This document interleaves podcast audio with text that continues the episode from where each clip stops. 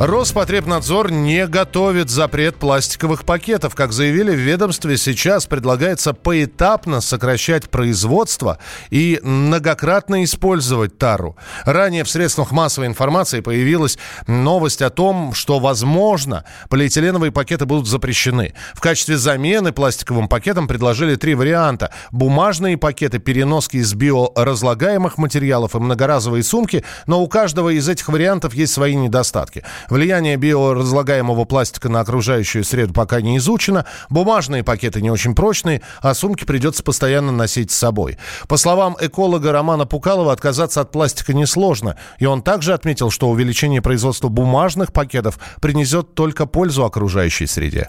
Мы двумя руками поддерживаем инициативу Роспотребнадзора. Безусловно, это опасно для окружающей среды. До 70% объема оставляет именно пластиковые отходы. И нам достаточно легко от них отказаться. Еще 30-35 лет назад мы знать о них не знали и пользовались многоразовыми полотняными сумками, авоськами, э, упаковывали вощеную бумагу. Кстати, интересный момент, вот отказ от таких пластиковых пакетов, он значительно подтолкнет развитие пчеловодства у нас в стране, и фермеры почувствуют, что на их воск есть спрос. Молодцы, Роспотребнадзор. Единственное, это действительно нужно делать поэтапно. Молодое поколение пока себе даже, наверное, не представляет, как можно жить без такой вот одноразовой упаковки. А без нее нужно жить. Она опасна, она не разлагается на полигонах, она трудно сортируется на мусоросортировочных станциях. Зачастую эти станции мусоросортировочные ставят только для отвода глаз. В отсутствии наблюдения, в отсутствии государственных органов власти большинство объема идет на те же самые свалки. Бумажный пакет полностью разлагается на свалках или сжигается безопасно на мусоросжигательных заводах. А то, что для этого будет вырабатываться больше деревьев, я, может быть, сейчас скажу одиозную вещь. Наши лесонасаждения, посаженные после Великой Отечественной войны, которым там сейчас 60, 70, 80 лет, они требуют вырубки. В противном случае эти деревья будут переспелый древостой. Он начнет выпадать,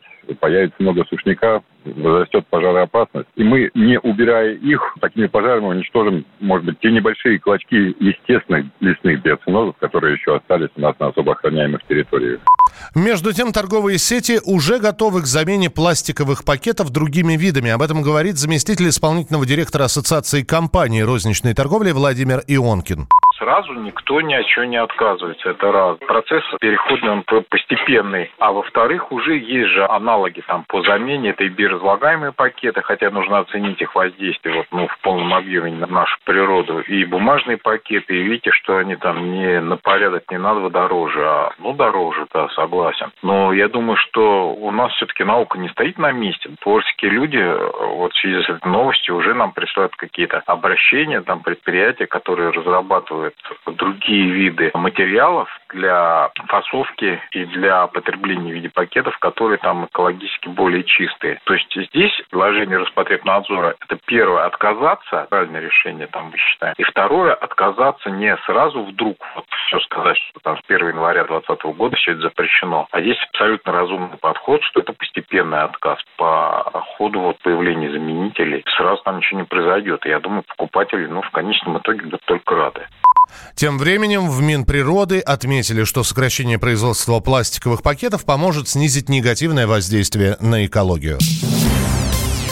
Центробанк опасается новой волны мошенничества из-за запуска криптовалют соцсетей. В частности, ожидается появление схем с использованием псевдокриптовалют, предлагаемых под видом Грамм и Либра. Об этом в интервью ТАСС сообщил директор Департамента противодействия недобросовестным практикам Центробанка Валерий Лях. Говоря о кибермошенничестве, Лях отметил, что деятельность финансовых пирамид активно применяется э, в этих действиях. Социальная инженерия. При этом старшее поколение попадается на уловки злоумышленников через классические схемы, а молодежи, особенно которая проживает в крупных городах, зачастую предлагают вложения в инвестиционные проекты. Это может быть не только криптовалюта, но и классическая или псевдоклассическая схема бизнеса, связанная, например, с выращиванием сельскохозяйственных культур. Представитель компании Bitcoin Foundation, исследователь криптовалют Александр Киченко отметил, что мошенники действительно пользуются запуском запуском новых инструментов. Однако, по его мнению, финансовых потерь можно избежать. Нужно просто изучать информацию перед покупкой.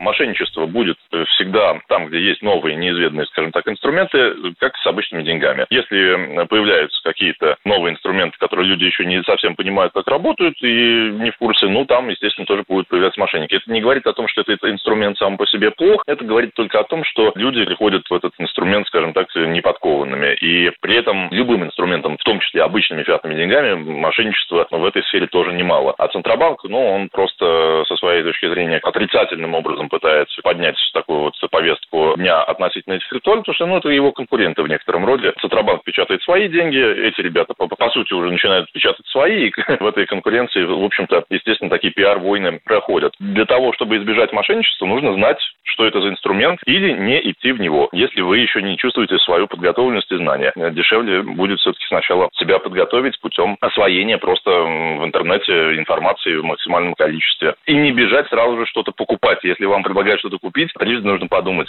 Ранее компания Telegram Group сообщила о приостановке запуска своей криптовалюты «Грамм» из-за спора с комиссией по ценным бумагам и биржам США. Дело в том, что американские власти считают, что «Грамм» — это ценная бумага, поэтому ее выпуск должен быть подкреплен детальной информацией, данными о финансовом состоянии, факторах риска и менеджменте.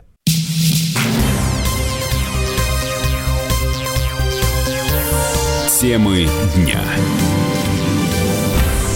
Продолжается прямой эфир на радио «Комсомольская правда» в студии Михаил Антонов. Верховный муфтий России Талгат Таджудин предложил ввести уроки нравственности в школах и в вузах. Такие занятия дополнят уже существующие в учебной программе основы культуры традиционных конфессий, отметил муфтий. Журналист «Комсомольской правды» Александр Милкус считает, что нравственности невозможно научить на школьных уроках. Честно говоря, э, любые уроки э, нравственности, там, э, хорошего поведения – для меня очень странные.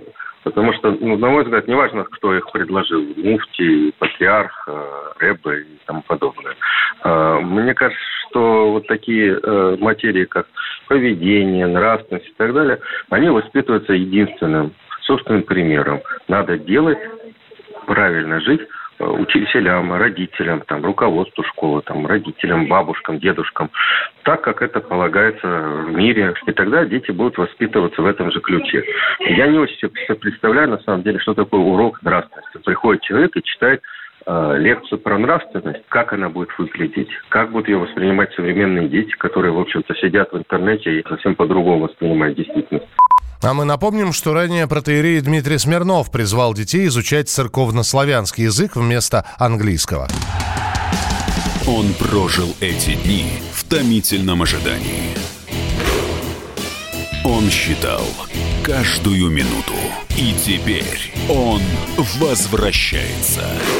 Он голоден и собирается утолить свою жажду. Его не остановить. Твое утро никогда не будет прежним. Максим Шевченко. В понедельник в 8 часов по Москве. Главное – доживи.